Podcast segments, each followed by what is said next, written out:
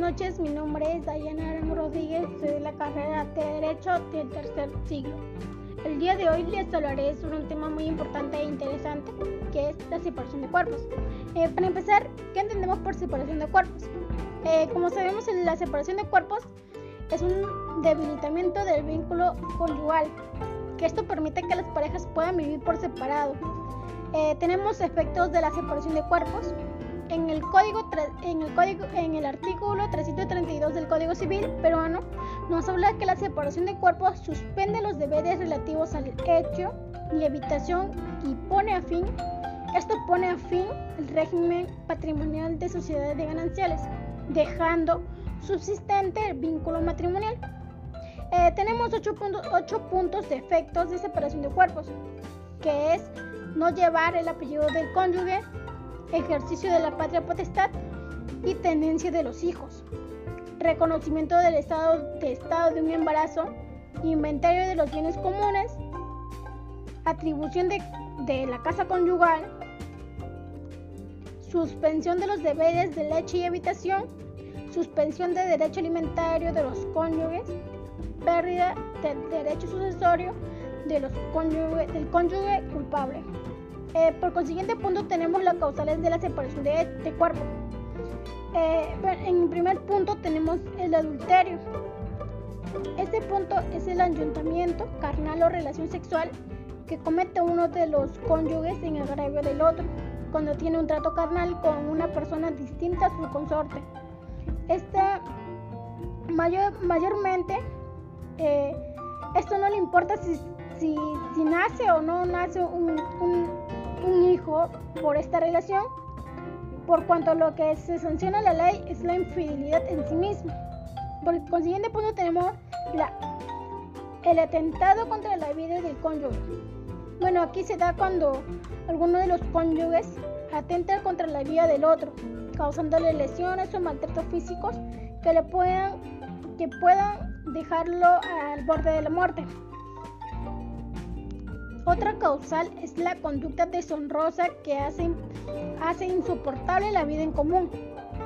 Esto está constituido por actos, hechos o situaciones indecentes, indecorosas, deshonrables, en, que ocurre en, cualquier de los en cualquiera de los, de los cónyuges en agravio del otro, que hacen insoportable la vida en común tales como la ebriedad habitual, la vagancia y la vida disciplinada entre, y entre otros.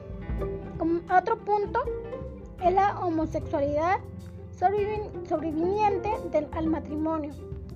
Eh, como sabemos, la homosexualidad anteriormente estaba comprendida dentro de la causal genérica de la conducta deshonrosa que haga insoportable en la vida, en la vida común pero hoy en día esto figura como una causal específica y dentro de esta están comprendidos tanto la homosexualidad masculina como femenina. En este segundo caso se denomina también tribadismo o lesbianismo. Eh, por consiguiente punto tenemos la condena por delito doloso a pena privativa de la libertad mayor de dos años impuestas después de la celebración del matrimonio. En este punto, eh, toda, toda, toda, persona condenada, condenada por el delito doloso a pena privativa de la libertad queda desacreditada. Sufre desmadros en su honor y pierde la reputación de la que gozaba, no solo dentro de la sociedad, sino también en el seno familiar y consiguiente a esto muchas veces se rompe la armonía familiar y la mutua estimación de los casados. Eh, otra causal es la separación de hechos de los cónyuges durante un periodo interrumpido de dos años. En este, este, dicho plazo será de cuatro años si los cónyuges tuviesen hijos menores de edad. En esos casos no será la aplicación que está dispuesta en el artículo 335 del Código Civil. Otro punto es la imposibilidad de hacer en vida en común debidamente aprobada en proceso judicial. Eh, aquí el, legislador se ha puesto en aquel caso en que la vida en común resulta imposible entre los cónyuges por existir discrepancias y diferencias, y diferencias entre estos mismos con respecto a los hábitos, usos, costumbres grado de cultura, valores, hasta gustos, en los cuales no se han logrado, no se han logrado ponerse de acuerdo eh, previamente con, con concertación a fin de hacer más llevadera la vida de hogar entre, entre, entre ellos mismos. Eh, otra causal es la violencia física o psicológica que el juez aplicará según las circunstancias. Esta es conocida también como con el nombre de, de que es el trato excesivamente cruel, inhumano y, perverso que uno de los cónyuges comete en agravio al otro, con el fin de causarle sufrimiento físico o moral, eh, traspasando el límite de respeto mutuo que debe existir entre tus cónyuges. Otro punto es la injuria grave. Ah, en este punto consiste que en el empleo de palabras, este, punto es el empleo de palabras sueces, reñidas contra la moral, gestos o además que cualquiera de los cónyuges emplee herir la dignidad y el amor propio del otro cónyuge. Este empleo de palabras puede ser de forma verbal o por escrito. Por consiguiente punto tenemos el abandono injustificado de la casa conyugal por más de dos años continuos o cuando la duración sumada de los, de los periodos de abandono exceden a este plazo. En este punto los cónyuges por el, por el hecho del matrimonio llegan llenan el deber de cohabitar juntos bajo el mismo techo.